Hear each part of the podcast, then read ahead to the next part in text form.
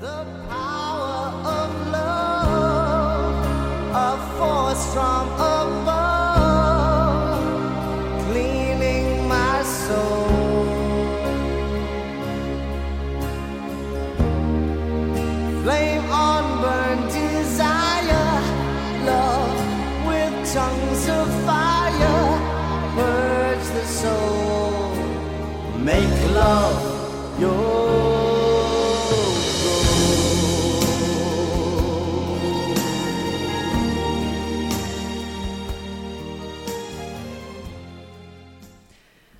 Bonjour à tous et bienvenue dans une nouvelle édition du Talk de JDG Radio. Je suis aujourd'hui en compagnie d'Anne-Louise Échevin. Bonjour à tous, bonjour Tata. Anne-Louise, vous avez dormi une heure de plus euh, dimanche, c'est pour ça que vous avez une forme olympique, on peut le dire aujourd'hui. En réalité, je suis complètement jet lag à cause de cela, mais, mais je suis là, je survis. Oui, mais on fait des économies d'énergie, enfin, en tout cas c'est ce qu'on nous vend, non? Il paraît. Et nous sommes aussi en compagnie d'Adrien Cunias. Bonjour.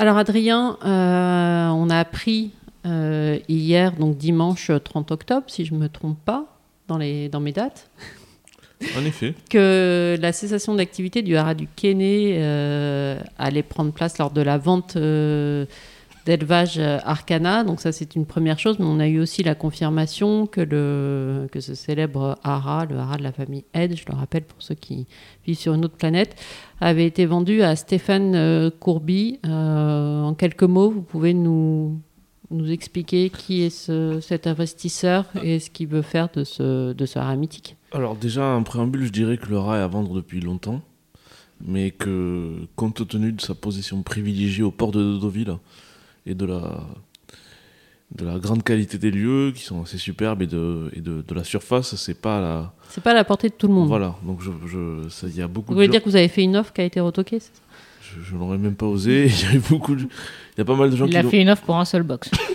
Voilà. Il y a pas mal de gens qui l'ont visité au fil du temps, je crois. Enfin, il y a eu pas mal de courtiers qui se sont penchés sur la question. Et c'est vrai que je pense que, enfin, ça c'est mon analyse et re- ça restera la, la mienne, mais que c'était pas si simple que ça de le garder 100% cheval parce qu'il y a c'est des installations euh, sublimes, mais qui ont été en partie conçues à une époque où C'est ça, d'un autre temps où le coût de la main-d'œuvre peut-être n'était pas celle, euh, celui Voilà. pardon, d'aujourd'hui. Et donc à, à l'é- à l'époque, euh, à l'époque de phare du Kéné, il y avait, il y avait même, euh, il y avait tellement de monde qui travaillait là-bas qu'il y avait. euh, Il y a un village, hein, je crois, pour Voilà. loger tout ce, tout ce personnel. Donc euh, maintenant, les haras fonctionnent un petit peu différemment et ils ont tendance à s'éloigner des villes. Et comme dans beaucoup d'endroits du monde, l'urbanisation rattrape le- les chevaux. Et c'est marrant, en Allemagne c'est pareil. hein. et je crois que le pays d'Europe où il y a le plus de haras qui ont disparu à cause de l'urbanisation, c'est l'Angleterre où il y a un nombre de haras extraordinaire qui a disparu sous, les, sous les assauts des, des développeurs immobiliers. Donc là, dans le cas particulier du Kéné, euh, fort heureusement, c'est- ça c'est plutôt un projet, euh, si j'ai bien compris, euh, qui, qui est dans les mains d'un groupe avec des moyens et qui... qui Mais va- l'activité cheval va pas complètement disparaître. hein. ben, en fait, on ne le sait pas encore. Euh, Je veux dire, il y a pas mal de choses évoquées, il y a beaucoup de bruit. Enfin, je...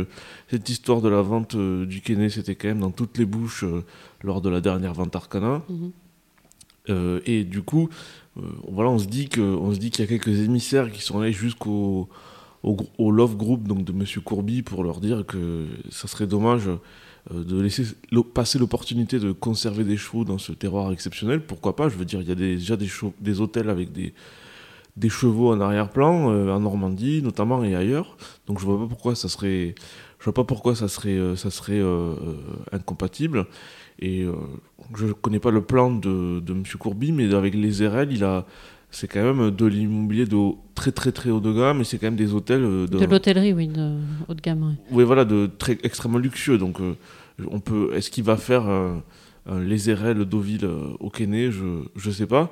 En sachant que maintenant. Alors, on essaye, juste pour préciser à nos auditeurs, on, on- on essaye, on se débat pour l'avoir en interview, mais je- c'est quelqu'un de très discret, hein, Anne-Louis, c'est pas... Oui, a priori, c'est quelqu'un d'assez secret, donc euh, pour décrocher euh, une interview, c'est assez compliqué. Donc, je pense qu'on a des mois de négociation éventuellement qui nous attendent si on arrive à faire un contact. Voilà.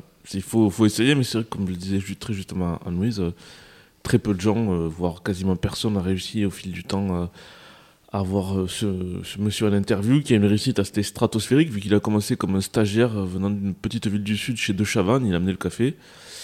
Et, euh, et, euh, c'est lui qui a eu l'idée très jeune de Combien ça coûte, la fameuse émission. euh, donc j'ai un peu oublié le concept, mais le nom me revient. Idem. Et Idem. qui, a On n'était pas nés. qui a fait certains des, des hauts faits culturels de la télévision française, comme Love Story, ou, bon, qui étaient quand même des choses qui ont, qui ont été un petit peu profitables sur le plan financier. Et il a après, il Sur le dit. plan intellectuel, on ne sait pas trop. Mais... Voilà, c'est ça. On va dire ça, Mais ça, ça a marqué son temps. C'est pas les émissions d'Anne Louise, on l'aura compris. non, pas trop, non. Et donc, du coup, il s'est diversifié dans plein de secteurs d'activité, dans l'immobilier de luxe, mais dans les paris sportifs en ligne avec BetClick. Donc, euh, tous, euh, en vous disant ça, je ne sais pas quel pourcentage de ces activités-là lui appartiennent en particulier, mais du moins, sur le site du Love Group, euh, il revendique ces entreprises-là, la durée aussi, les, les macarons la durée. Donc, euh, voilà, ce serait intéressant de voir quel sera l'avenir du, de- du, du, je- euh, de voir comment ça se passe. Donc, dans un premier temps, il y a les chevaux du Kenney qui vont passer en vente, mais je pense aussi que les différents enfants aident avec leurs chevaux personnels, leurs pollinières personnelles. Donc on sait déjà que Fred va certainement continuer à élever de son côté. Peut-être que, que Christianette va aussi de son côté euh, avoir des chevaux. Je ne sais pas qu'est-ce qu'il en est de leur sœur. Pe- pe- Peut-être qu'elles ont euh, des juments à elles. Donc euh, voilà, je veux dire, c'est pas tous les chevaux de la famillette. Ça veut pas dire que la famillette va arrêter de En tout cas, oui, à la vente d'élevage Arcana, donc euh, le- du 3 au 6 décembre, si je ne me trompe pas, il y a une quarantaine de lots en provenance du, du Kenney qui, qui va passer sous le feu des enchères. et on retrouvera quelques-unes des familles célèbres, celle de Trèves notamment. Oui, bah, Enfin, si j'ai bien. Il y a des familles un peu plus récentes qu'ils avaient acheté, enfin celle de Perlichels, mais il y a d'autres familles qui sont pas dedans. Peut-être c'était parce que c'était des juments qui des juments que je- dont je voyais régulièrement euh, les produits aux ventes, mais qui sont pas là. Donc est-ce que c'est certains membres de la famille qui les ont rachetés, ou peut-être qu'elles sont parties à la retraite, je sais pas. En tout cas, voilà, ou peut-être qu'ils en passeront plus tard, je, je, je- sais pas encore. Mais ce que, ce que je veux dire, c'est que euh, ben, il y a une petite émotion, même voire une grande émotion, parce que le, le Kenney, la famillette, c'était le symbole un petit peu de la France conquérante. On se souvient quand même des périodes d'entraînement de Aleked qui avait gagné des classiques anglais. euh, euh, À En l'appel. veux-tu, en Ah. voilà. c'est assez impressionnant quand vous regardez le, le palmarès des jeunes années du Kenney euh, dans les années euh, 60, 70, voire 80. Le, le nombre de chevaux pour gagner les grandes courses, y compris sur la vitesse à l'étranger, c'est assez, assez spectaculaire. Oui, et puis je crois que dans une année, on parle beaucoup de la compétitivité justement de la France, de voir euh, ce haras euh, qui, qui, dit, qui disparaît tel qu'on l'a connu du moins, c'est, euh, ça fait un passement au cœur encore euh, plus important. Après, voilà, mais je, pense que c'est un peu si on s'intéresse à l'histoire des courses et de l'élevage, c'est quand même toujours cyclique. Il y a toujours des gens qui disparaissent et d'autres qui réapparaissent. Et, en fait, le, les- les- le, en fait, est, né sur les cendres de, de des ces grands éleveurs américains qui ont bah, fondé le Kenney, les Monceau, et qui ont quand même apporté euh, beaucoup de ce qu'on appelle les grandes souches françaises viennent aussi de, viennent aussi de là, de cette période-là. Donc c'est sûr que je pense que quand ces Américains sont à la fin de la prohibition et après au, au sortir de la guerre sont ont un petit peu re- repris leur bille euh, et sont repartis courir aux États-Unis, ont se concentré sur les courses américaines et on peut abandonner les courses européennes. Euh, on pouvait, c'était un tableau pas très resplendissant, mais il y a quand même des gens qui ont repris derrière, ben, les aides et qui ont. Il faut, faut se dire aussi qu'à une certaine époque, euh, euh, le- la domination de l'Irlande de- dans l'élevage était moins nette et qu'on on aurait pu. Il y avait un petit peu lutte pour savoir est-ce que ça serait euh, euh, Aleked et, et, et M. de Chambure qui prendraient le leadership ou, ou qui était sur la, la montante. Alors après, voilà, bon, il y a des, plein de choses qui ont fait que c'est l'Irlande qui a pris le dessus, mais il y a, il y a une époque où il y a eu cette. euh, cette euh, Ce tête-à-tête, Voilà. on peut le dire comme ça. Exactement. Bon, la- L'Angleterre était peut-être encore plus forte qu'aujourd'hui au niveau de l'étalonnage par rapport à l'Irlande, mais disons que c'est ça aussi le, le, fait, le, fait marquant, c'est que ça a été quand même une. Puis il y a une, série de, de grands étalons, notamment euh, qui avaient couru euh, sous couleur verte et mer, et, des achats assez, géniaux de, à l'ECAD aux États-Unis. euh, Bon, voilà, c'est un ensemble de choses qui ils ont vraiment marqué l'histoire mais je, je pense que voilà il faut comme me disait récemment sur un autre sujet Lady Aurélie il faut la nostalgie est souvent un ennemi de l'histoire quoi il faut pas faire preuve de nostalgie il faut être ambitieux et aller de l'avant quoi Il faut regarder devant, oui. Euh, vous parlez des étalons. Là, les étalons actuellement stationnés au Kenney, on a, eu, on a commencé à avoir quelques annonces de transfert. Euh, Recoletos euh, au Petit Tellier. Voilà, le, le petit Ellie qui, qui avait déjà un cheval qui avançait avec euh, Zeri Gatsby, et là il y a Recoletos qui fait des débuts, débuts, tout à fait sérieux pour un cheval pas forcément ultra précoce Mm. avec ses premiers deux ans, donc tout est, tout est encore possible pour lui. Je crois qu'Attendu est vendu, mais je ne sais pas où il est vendu. Et Motivator euh, va fort probablement rester en France, mais on, on va attendre que l'accord soit signé pour dévoiler le nom du haras. Et un télo au haras de Beaumont. Voilà, qui est au- juste de l'autre côté il, de la traverse, il traverse la route. route. Voilà. Et euh, un télo qui est un cheval, euh, un cheval hyper solide parce que pour, euh, pour arriver à un cheval avec 11% de black tape par partant, il faut peut-être essayer euh, 30 ou 40 débutants. Quoi. Sur, euh, en, France, euh, sur 20 ans, il y a 600 chevaux qui ont débuté au haras. Et maintenant, en ce moment, il y en a peut-être moins de 10 qui sont, qui sont euh, au-delà de ce taux de black type par partant. Donc c'est quand même euh, un cheval, euh, moi je trouve, euh, dans le tarif fouillé très positif. Donc c'est bien qu'il reste en France et qu'il reste euh, à proximité du, euh, du, du Kenney, quoi. En Normandie, en tout cas. Voilà. Donc la vente d'élevage Arcana, c'est pas seulement la cessation d'activité euh, du Kenney, c'est aussi un catalogue qui a été dévoilé euh, aujourd'hui, lundi 31 octobre, avec une euh, première partie euh, particulièrement forte. Euh, on, on avait déjà eu euh, l'annonce de quelques juments de groupe euh, qui, étaient les têtes d'affiche de cette partie 1. Donc là, on en, sait un peu plus maintenant que le catalogue a été mis en ligne. Euh, voilà, ça nous promet un samedi, un long samedi de vente dans le froid d'Auvillé ou pas. Euh, donc je rappelle, on a Grande Glory, on a Sweet Lady, on a Oscula, on a Burgarita. Adrien, vous avez plongé un peu plus dans cette, euh, dans cette partie 1 Moi, j'ai, pour des raisons totalement subjectives, pas objectives, j'ai beaucoup d'affection pour Oscula. Je trouve que c'était une. Elle a, elle a pas un immense pedigree, mais elle était tellement dure, tellement courageuse, elle a tellement couru. Je trouve que c'est, elle a- c'est formidable. Après, c'est ta grande passion pour Nick Bradley. exactement. qui- Are you, Nick Bradley? Ah, rien, Nick Bradley? Nick Bradley, qui est un homme assez étonnant. Et non, mais du coup, Notre voisin de salle de presse en, aux ventes. exactement. Qui, qui me donne des tuyaux pour jouer sur Mm. ses chevaux en Angleterre. Mm. Et On n'a pas le droit de jouer en Angleterre, je peux lui dire. Et donc, du coup, oui, ben, voilà, c'est comme tous les ans, c'est une vente qui est très forte. Je pense que c'est aussi, ça correspond à un changement de mentalité. Il y a, avant, les gens avaient tendance à les très très bonnes juments de course qui sont, enfin, il y en avait très peu sur le marché. Aujourd'hui, les gens, ils ont tendance à essayer d'avoir une une politique plus réaliste et pour pérenniser leurs activités de course. Donc, euh, je pense que, je pense par exemple à Sweet Lady, les Tebouls, Oui, déjà- et ils se confrontent au marché plutôt que de les vendre à l'amiable aussi. Euh, Il y a ça, et puis aussi probablement que peut-être que le- l'équivalent de Monsieur Teboul il y a 30 ans aurait peut-être gardé cette jument-là, et puis aujourd'hui ils se disent que bah, il vaut mieux.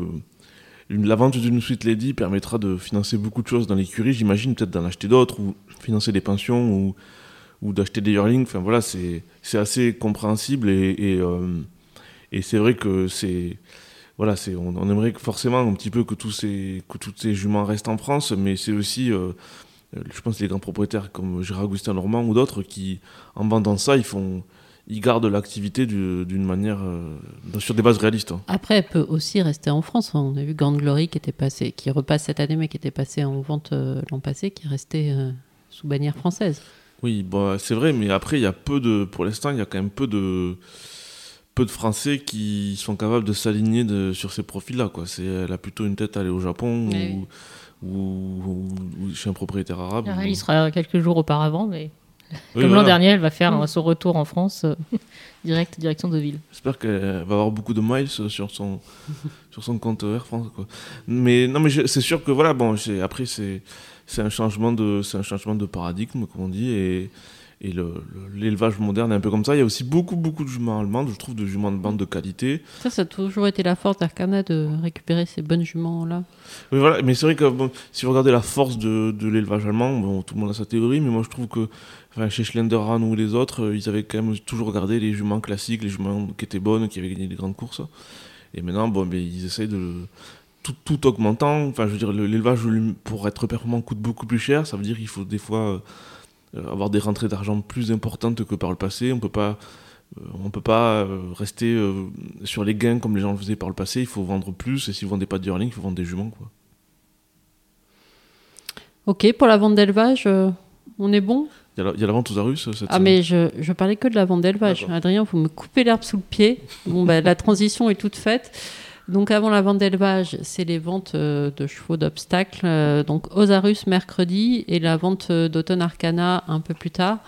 Donc, Osarus retrouve le Lion d'Angers après l'avoir quitté quelques années. Environ 130 chevaux au catalogue, un catalogue mixte du yearling, du store, du, cheval à l'entraînement, de la jument. Ben voilà, et je, leur souhaite que tout se passe bien. Il y a quand même des lots dans le catalogue qui sont. Il y a, Et, et des chevaux qui sont issus de cette vente qui galopent. hein, Oui, voilà, exactement. Et, dans, des groupes. et dans le catalogue, il y a des. Il y a des, je vois des cocoricots, des bâtirons, enfin les étalons euh, qui vont bien, des Spanish Moon, enfin des, des chevaux tout à fait sérieux. Après voilà, moi c'est difficile de s'exprimer juste sur le catalogue parce que quand on les a pas vus, c'est pas pareil. Mais euh, je pense qu'il y a peut-être des, des affaires à faire et, ou, ou des gens qui seront intéressés. Et c'est un marché qui est quand même, euh, qui est quand même très fort, bon, qui est un peu euh, maintenant très polarisé euh, sur les. Enfin, c'est dit. Enfin, c'est- de plus en plus difficile de bien vendre les chevaux d'obstacle si c'est pas par les talons qu'il faut, qui cochent les cases et tout ça. C'est vrai que parce qu'après, pour les revendre en Irlande ou en Angleterre, euh, c'est très. euh, Enfin, peut-être, c'est comme en plat, mais je veux dire, en obstacle, c'est vraiment. L'effet talon, je trouve, est assez énorme. Donc voilà. Quand vous parlez des, des stores ou des yearlings, parce que sur un cheval à, à l'entraînement qui a des perfs, je pense qu'on regarde moins le Oui, voilà. pédigré. Enfin, ab- sauf si c'est une femelle. Mais... Absolument, mais le, le- le- le recyclage est quand même assez rapide là-bas, donc euh, les chevaux restent euh, pas longtemps dans les mêmes mains, quoi. Ils les revendent, ils sont revendus, puis revendus, puis revendus. Alors là, j'espère qu'il y a un dynamisme sur le marché de l'obstacle. Je, je- je- je- j'espère que cette vente aux Arus, pour la l'équipe aux Arus et pour tous les vendeurs, euh, en bénéficiera. Et ensuite, on repartira à Deauville euh, avec une journée de plus euh, de vente, je crois, par rapport à, la, à l'année précédente pour la vente d'automne. Euh, bon, là, c'est encore un peu long. On n'a pas complètement, euh, complètement analysé le catalogue, mais est-ce que vous pouvez nous en dire un mot quand même, Adrien, où je vous prends complètement au dépourvu et, et vous faites des yeux ronds? Si ce n'est qu'on a le plaisir de revenir à Deauville régulièrement, j'ai, j'ai pas... là j'étais plus sur la vente de sabres, j'ai pas encore regardé là. Bon, bah donc, euh, donc c'est à partir du. Enfin, il y a une session le samedi 12 ou 13 12 novembre? Oui. Pareil, Anne-Louise. Et c'est la vente de Yearling de novembre de plat. donc, euh, oui, voilà. Que j'aurai le bonheur de, de couvrir pendant que vous serez à Hauteuil pour les 48 heures de l'obstacle. Et ensuite, euh, du lundi. c'est le 13 novembre pour les, nos amis Yearling de novembre et ensuite c'est du 15 au 16. voilà. On y est presque. On n'était pas loin. On n'était pas loin. Le jet lag. Le- oui, et pourtant, vous n'êtes pas encore parti au Japon, donc a fortiori, vous n'en êtes pas encore revenu. hein. donc je rappelle qu'on aura cette année une envoyée spéciale euh, pour une Ja- Japan Cup particulièrement fournie en partant français, Anne-Louise. Oui, Bon, trois tout le monde est. Tout le monde est au courant. Tout le monde est au courant. On aime le rappeler. Non, normalement, on a trois partants français. Donc, euh, je crois qu'on a Assim Camille qui a fait un galop euh, chez vous, Tata, il y a pas longtemps. Argentan, je l'ai loupé, j'étais à Paris. Mais qui a fait un galop, du coup, sur l'hippodrome euh, d'Argentan. On a Honesto et puis, bien sûr, Grande Glory qui avait couru l'an dernier qui Donc, court. Trois partants dans la Japan Cup et un seul dans... lors de la Breeders' Cup, Malabat. Oui, la Breeders' Cup euh, vendredi. Un peu boudé. vendredi et samedi. euh, Breeders' Cup est très boudé. Enfin, boudé, euh, est-ce qu'on peut dire boudé? Je ne sais pas. Oui. Mais oui, la Breeders' Cup qui retourne à Kinland cette année. Donc euh, c'est un cas un peu, enfin, un peu particulier dans, le sens où euh, Kinland avait hébergé la Breeders' Cup en 2020. Sauf qu'en 2020, pas de public. euh, donc euh, les autorités américaines ont redonné une Breeders' Cup à Kinland cette année pour, pour justement avoir cette fois la possibilité d'accueillir du public. Alors je sais pas si Kinland ne fait pas recette. On sait que André Fabre a dit récemment à nos confrères britanniques que lui n'aimait pas cette piste. C'est vrai que c'est une piste en gazon assez particulière. Il y a plusieurs interrogations quand on va à Kinland. C'est vrai que quand on va courir une Breeders' Cup, euh, traditionnellement, on va rechercher euh, souvent euh, ces courses-là pour des chevaux qui aiment les, les- les pistes rapides, qui ont de la vitesse et qui Oui, landent. euh, À Kidland, ça peut être vite, euh, ça peut être vite vite, très souple, on va dire. ouais. Dès qu'il pleut, euh, dès qu'il se met à pleuvoir, et je crois qu'il a commencé à pleuvoir là d'ailleurs ce matin euh, du côté des États-Unis. Donc ça peut très vite devenir souple et c'est une piste, enfin je ne suis pas allée, mais qui a l'air quand même assez particulière aussi quand elle est souple, elle a l'air de brocher pas mal. Enfin c'est, je sais pas si c'est sablonneux suis- en plus. J'y ou- suis allée, mais bon, elle m'avait pas paru si extravagante, extravagante que ça, mais bon. Oui, parce que Tata suivait Goldikova à l'époque. Non, non, pas du tout. Ouais. J'y avais été pour des, pour des ventes. Non, euh, non Goldikova, c'était pas à Kinland euh, dans mes souvenirs. On, on se consolera parce qu'il y a quand même plusieurs chevaux élevés en France euh, qui, qui devraient courir sous pavillon étranger. Et des chevaux qui feront la monte en France. Euh, On a appris notamment que Michriff serait monté par, pour la première fois par Lanfranco Dettori. Mais d'ailleurs, Lanfranco Dettori qui nous a fait une, Une des Tories Anne-Louise, ne me regardez pas comme ça. Il s'en va, il nous quitte, euh, il part en Californie. Oui, il part, par- il part en Cal- Californie euh, au début, euh, euh, durant l'hiver, pour euh, rester au soleil, a priori. Oui, c'est ça, il aime pas trop euh, le froid de Newmarket. le En même côté temps, italien. on, on- on comprend. Et, Hein. euh, comme il a dit, il va s'il tombe sur un bon cheval pour euh, la triple, enfin les épreuves de la triple couronne américaine, il peut euh, rester euh, quelques mois euh, supplémentaires aux États-Unis. Mais voilà, pour revenir, euh, enfin pour revenir à la Breeders' Cup, Kinland et compagnie, euh, quand on compare par exemple aux trois euh, chevaux qui vont courir le Japan Cup, vous allez à Tokyo, vous allez avoir une piste plutôt rapide et surtout une piste composée de longues lignes droites. C'est vrai que ça va pas forcément correspondre aux enfin, à tous les chevaux. Par exemple, je sais que Gianluca Biotolini, quand il a courir le Japan Cup l'an dernier, il a dit les États-Unis, c'est non, parce que je veux pas une Mm. euh, ligne droite de 250 mètres pour Grand Glory. Donc, je pense qu'un cheval comme Honesto, euh, ça pourrait plus lui convenir aussi d'avoir une longue droite à Tokyo. Euh, Sim Camille euh, aussi. Donc, euh, c'est vrai que c'est un peu. Enfin, il faut vraiment trouver le cheval qui a le bon profil pour les États-Unis. On en a peut-être pas cette année. Peut-être que dans oui, une sachant année... que on rappelle que Blue Rosen, qui était prévu, euh, a souffert, euh, enfin souffre d'une blême à un pied, donc euh, on aurait pu, enfin logiquement, on, a- on aurait dû avoir deux partants. Enfin. Oui, logiquement, on aurait dû avoir deux partants. Mais je m'étais amusée à, à consulter euh, la liste de tous les chevaux ayant pris part euh, à Vous aviez de la bien ri. Breeders' Cup depuis 1984. C'est un document qui fait à peu près 139 pages. Une saine occupation. Scène occupation la semaine dernière. Et c'est vrai qu'on constate que euh, la Breeders' Cup fait de moins en moins euh, recettes auprès des, des chevaux français. C'est vrai qu'on est plus euh, Hong Kong, notamment en- Bah, a- au mois de décembre. Il y a- il y, a deux, deux facteurs. C'est qu'en fait, je pense qu'on Bah, Déjà, il faut avoir les chevaux capables voilà, d'y aller. on, en a- on en vend beaucoup plus. Et l'autre Mm. chose, c'est qu'il y a vachement plus de choix. Maintenant, vous pouvez. Vous avez Bah, plein- le golf, vous avez plein de L'Arabie Saoudite, entre, enfin. Le Qatar. le euh, Qatar, euh, Dubaï, enfin, c'est vrai que ça, ça a un peu, comment dire, pris des clients à cette, euh, à la grande fête américaine. Oui, ça a pris des clients, mais c'est vrai que depuis euh, 2000, le maximum de partants qu'on ait eu, euh, c'est 5. Alors, sauf si j'en ai loupé euh, au fur et à mesure de mes 139 pages. Mais on en a eu 5 en 2004, 2005 et 2015.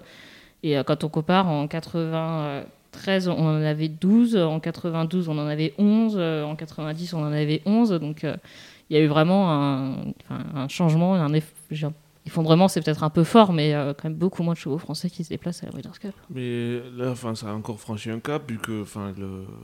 regardez, Al Shakab, ils ont mis un cheval comme Velval euh, en, En Australie. Australie, très a- malheureux dans le Golden Eagle. Je veux dire, y a, ça, ça, ça se dilue, quoi.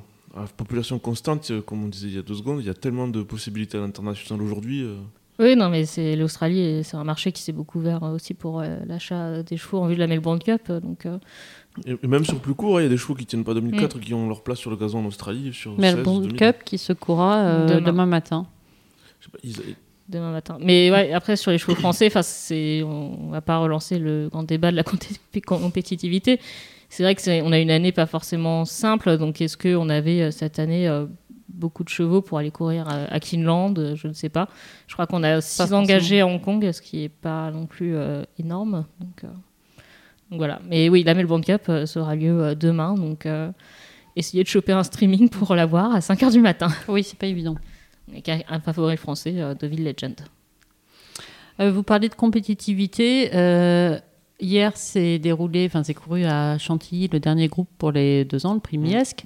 Euh, Adrien, du coup, vous nous avez fait un- apparaître ce soir un petit bilan des, des groupes de deux ans en France. Euh, D'ailleurs, les deux ans français qui n'ont pas été. euh, Non, on est bien. on est bien. Euh, ce prix Miesque qui a été. Non, Non, on n'est pas bien. non Bah, nous, on voit ça avec les yeux, les yeux de l'amour. En fait, on a mieux fini que ce qu'on avait commencé. Ah, bah voilà, mais Voilà. voilà. On a fini en avançant, comme on dit maintenant. Donc, C'est euh, interdit. Il y a 21 groupes euh, pour deux ans au programme français. On en a gagné 5.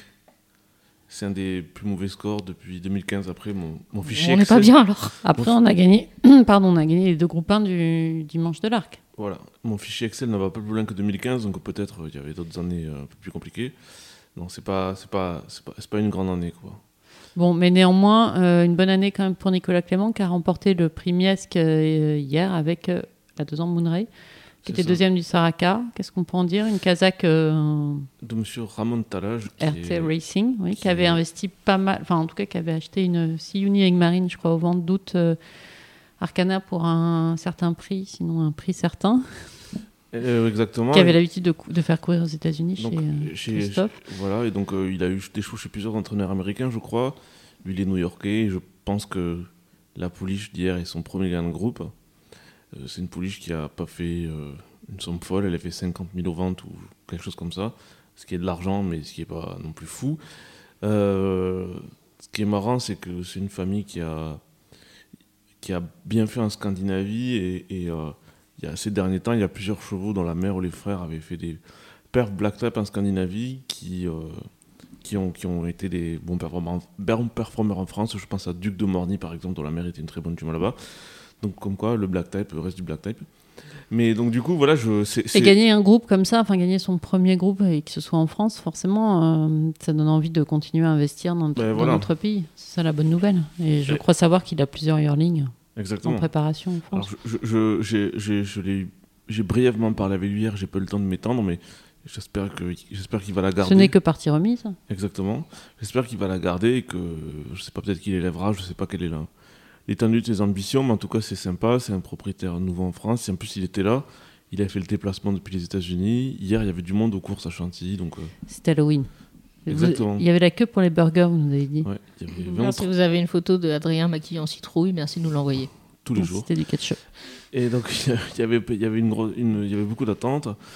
Et il y avait beaucoup de monde, donc c'était sympa. C'était, l'ambiance, c'était, c'était pas non plus la, c'est pas non plus la foule étouffante, mais il y avait quand même un, peu de monde. Donc ce monsieur, euh, il, il a gagné une bonne course, il faisait bon, il faisait beau, et il y avait du monde. Donc, euh, Bon. C'est encourageant. Et dans la même réunion, euh, il y avait moi, Zagré qui a, qui a été assez impressionnant dans le Grand Prix du Nord. Qui a lieu à Chantilly. Voilà. Et, ensuite le prix Seine-et-Oise. Voilà, et non, pour venir avec Zagreb, voilà, Ah, pardon, il, oui, il Zagreb. était tout le monde. Zagreb qui s'était fait mal, hein, on le rappelle, lors de ça. Exactement, à Saint-Cloud, il s'était fauché avec le. le- c'est Mike Prospero, voilà, qui est, troisième des Champions qui est un bon cheval. Et donc, du coup, enfin voilà, c'est un cheval qui. Tout le monde était un petit peu défaitiste avant le coup, avant la course, parce que le cheval n'était pas à 100%. Mais. Ben voilà, il l'a fait avec. euh, il l'a fait, moi, je trouve, avec euh, beaucoup de style, un style très convaincant. Et c'est encore un week-end de folie pour. euh, Zarak, qui a fait un gain de groupe aussi en Italie. Zarak, qui. Ouais, juste avant, ça, t'es vraiment dans la foulée, euh, deux victoires euh, de groupe. Enfin, deux victoires Black Ouais. Pardon. je trouve que statistiquement, ça continue à être assez hallucinant. C'est très très élevé. Enfin, je veux dire, c'est, il est probablement pour cette année, tout âge confondu, les talents français, même devant les chevaux qui font le prix à 5 fois la montre de, de son tarif, c'est les, qui a le meilleur taux de réussite dans les courses Black Type. hein. Euh, dans- bon, après, bon, faut les juger sur le long terme. C'est difficile de dire que Zarak est meilleur que Sivni, vu qu'il faut que l'échantillon s'élargisse. Mais disons que ne serait-ce qu'avoir réussi ça sur une année, euh, c'est quand même quelque chose. Donc, euh, je- il faut se réjouir d'avoir un cheval comme ça en France. En plus que beaucoup d'éleveurs, euh, pas forcément milliardaires, ont mis des juments parce qu'il est, accessible au départ. Donc, euh, c'est sympa. Et, et- et c'est- très très positif. Et donc, et après, pour finir pardon, sur le prix Seine-Oise, euh, bah, c'est le, le très sympathique euh, Cœur de Pierre qui a gagné. Toujours là. Exactement. Un cheval élevé au rat de Cancan. Et, et qui, euh, ben voilà, il- qui, enfin, qui montre qu'il a bien mérité sa troisième place de groupe 1 dernièrement et qu'ils vont le garder. Donc c'est. Oui, il court à bon escient, il court pas, pas souvent, mais Ben voilà, exactement. Donc c'est plein de. bien. Et puis, il a- c'est plutôt un cheval de terrain souple, donc euh, il a fallu un peu patienter cette année. Bah, c'est ça, cette année, fallait pas. euh, C'était dur pour les chevaux de terrain souple. Il a fait un peu chaud. Donc, ça, c'était samedi, euh, à- pardon, Non, dimanche. dimanche à Chantilly. Le jet lag, on vous dit. hein. Le jet lag, euh, non, samedi, on était à Compiègne pour de l'obstacle. Donc, euh, bon, là, on n'est pas en- entre vraiment spécialistes de l'obstacle, mais enfin, on a quand même pu apprécier le, la victoire de Grandiose dans le grand steeple de Compiègne, un groupe 2. Il avait déjà gagné groupe 3 sur cet hippodrome, le sympathique cheval ou le géant de la sympathique Louisa Carberry, qui était euh, monté par James Revley, qui fait un coup de 4 et euh, qui se détache pour la, pour la cravache d'or. Euh, Adrien, vous qui connaissez bien Louisa, ça fait plaisir de la, de la voir, à- enfin de la revoir, parce que évidemment qu'elle a gagné groupe 1 à Auteuil, mais euh, Il a eu un petit cheval sympathique euh, qui s'appelait Docteur de Ballon. ça. Je- si je devais faire un- euh, trouver un dénominateur, dénominateur commun entre Grandiose et Docteur de Ballon, c'est quand même pas euh, les chevaux euh, les plus simples à gérer au niveau carrière. Ouais. Je pense que dans des maisons peut-être un peu plus vastes où il y a plus de choix, il serait peut-être. euh, que là, il doit avoir vraiment un travail à la carte. Je crois qu'elle a expliqué que c'est elle qui le montait tous les matins d'ailleurs. Oui, voilà, et je, je pense que c'était. Enfin, au niveau pédigré, tout ça et tout, grandiose, je pense que les gens ne seraient peut-être pas arrêtés dessus.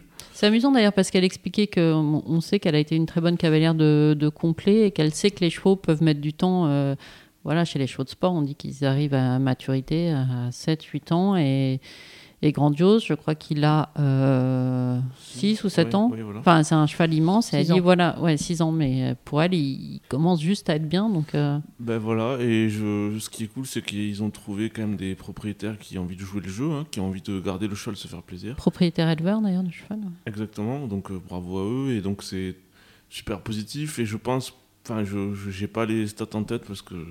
Mais je pense pas qu'il y ait beaucoup de petits entraîneurs par la tête de l'effectif qui a gagné des groupes 2 cette année en France sur les obstacles. Il doit pas y en avoir, euh, il doit en avoir plusieurs, mais pas beaucoup. Donc ça, c'est d'autant plus sympathique. Et moi, là où je suis assez content, c'est que j'ai le sentiment que le travail de Philippe et Louisa Carberry euh, commence à payer. Ils ont un peu plus de propriétaires différents. Vous remarquez, il met Philippe et Louisa Carberry. Parce que je C'est machisme. Enfin, Louisa et Oui, Philippe voilà. Carberry. Mais dans le bon sens, Adrien, s'il te plaît. Donc, Il reste sans voix. les Carberry, ils ont plus de clients. Je trouve qu'il y a plus de gens qui leur ont confié des chevaux de tous les âges, des jeunes chevaux, puis ou des chevaux un peu plus expérimentés.